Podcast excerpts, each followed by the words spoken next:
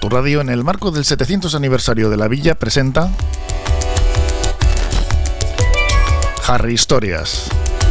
Un recorrido desde los orígenes de Portugalete hasta hoy.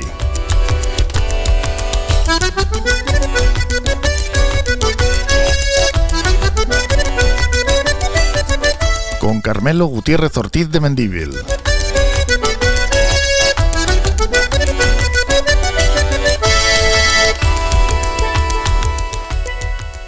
Hola, aquí estamos con una nueva Harry Historia de la mano del restaurante Mendiberría en María Díaz de Aro 3 en Portugalete.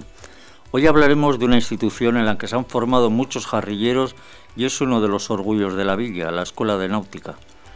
Y si empezamos a hablar de enseñanzas náuticas, en España tenemos que las, las primeras informaciones nos dirigen al Colegio de Pilotos Vizcaínos de Cádiz, un curioso nombre Estamos hablando del siglo XV durante el reinado de los reyes católicos y era más bien una escuela más de prácticos que de pilotos porque la navegación era sobre todo de cabotaje por el miedo que había a lo desconocido, cosa que cambió con el descubrimiento de América.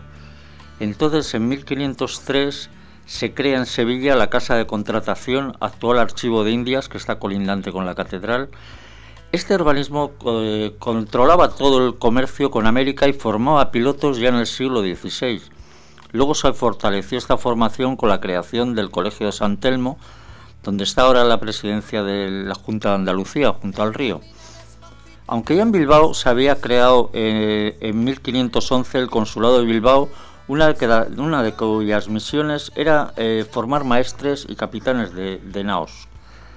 En el siglo XVIII se empiezan a plantear la necesidad de crear escuelas de náutica por toda la península, siendo Bilbao la primera en 1740 por un acuerdo de las Juntas Generales de Vizcaya de 1739. Luego, tras ella, con lo cual es la, más, descana, la más decana, la escuela de cana de España, eh, vino la de Barcelona en el 69, la de La Coruña en el año 90 y la de Gijón en 1792. Y el primer profesor de la escuela de Bilbao, porque solo había uno, y daba cuatro horas de clase en el Museo Matemático, eh, fue José Vicente Ibáñez de Rentería y estuvo dos años. A él le sucedió Miguel Archer, que estuvo durante 10 años, pero Miguel Archer se marchó y no tuvo sustituto y la escuela estuvo parada tres años, hasta que llegó eh, Ignacio de Albiz y entre él y su hijo aguantaron hasta el siglo XIX.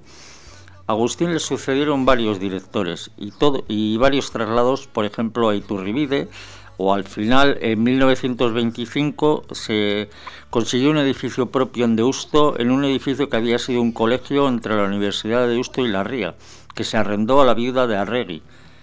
Luego ya más tarde, en el año 42, se lo compraron, pero enseguida se vio que quedaba pequeño, ya no cabía tanta gente.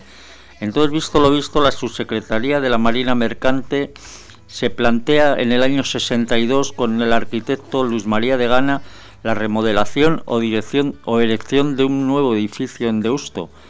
Pero al final mm, gana la opción de Portu porque eh, está más cerca del mar y entonces eh, se, tienen un terreno ganado al mar y ahí es donde se hace el edificio que se encarga a los arquitectos José López Zanón y Luz Laorga Gutiérrez. El edificio cuenta con 30 aulas de 50 alumnos y 4 de 70 alumnos. Tiene talleres, tiene gimnasio y todos los restantes, los despachos que, que requiere un edificio de tal volumen, incluido biblioteca, oratorio, incluso estaba la vivienda del director y del conserje. El edificio principal tiene forma de L. En el lado más próximo a la carretera se encuentra el aula magna y en el opuesto el puente con cofa incluida. El presupuesto fue superior a los 75 millones de pesetas y lo construyó construcciones hidráulicas y civiles. Y se inició en el 64 y se inauguró en el 68, el 14 de diciembre, y acudió el ministro de Comercio, Faustino García Moltó. Incluso mm, era, fue de asistencia obligatoria para los alumnos, incluso se pasó, se pasó lista hubo una necesidad de repente de, hacía falta un barco para las prácticas de los alumnos.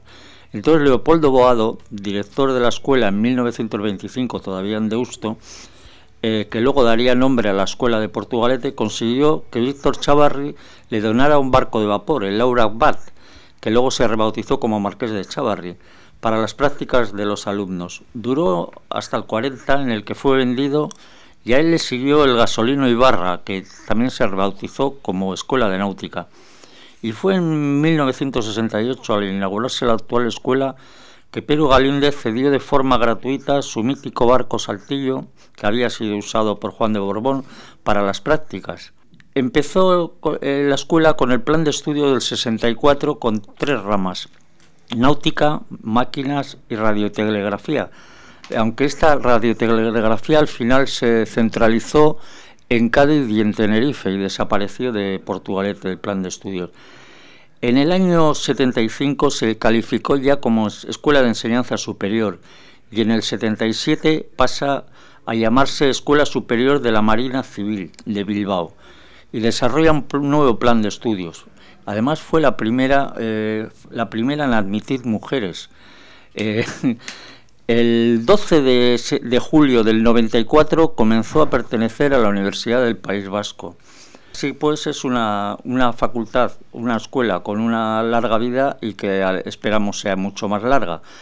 Tengo que agradecer, la base de este trabajo es un trabajo fin de máster que, que, hizo un alumno hace un par de años, que se llama Ollero Viega, bajo la dirección de Chaso Vibáñez. Eh, les agradezco a los dos pues, lo que he conseguido en la biblioteca tan fantástica que tienen ahí en la náutica.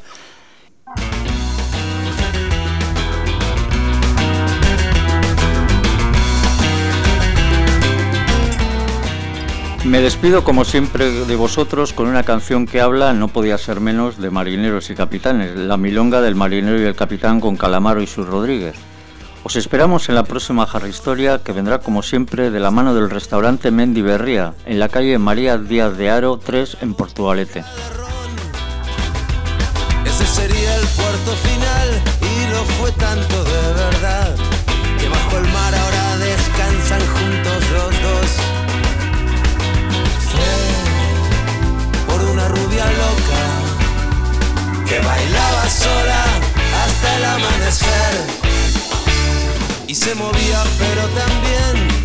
mirarla y fue perder todo por ese cuerpo y esa promesa.